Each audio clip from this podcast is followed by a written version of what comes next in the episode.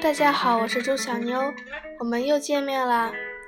今天我要给你们讲一个关于全球变暖的故事，名字叫做《Hottest Day in One Hundred Years》。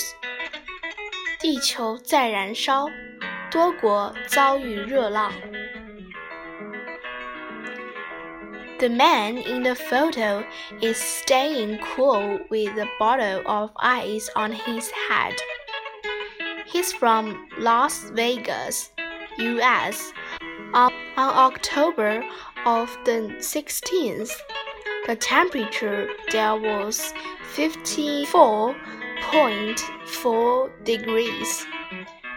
The hottest temperature seen since 1913 according to NPR News.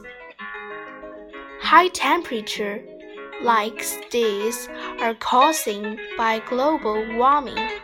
It is time for people to take action and stop global warming.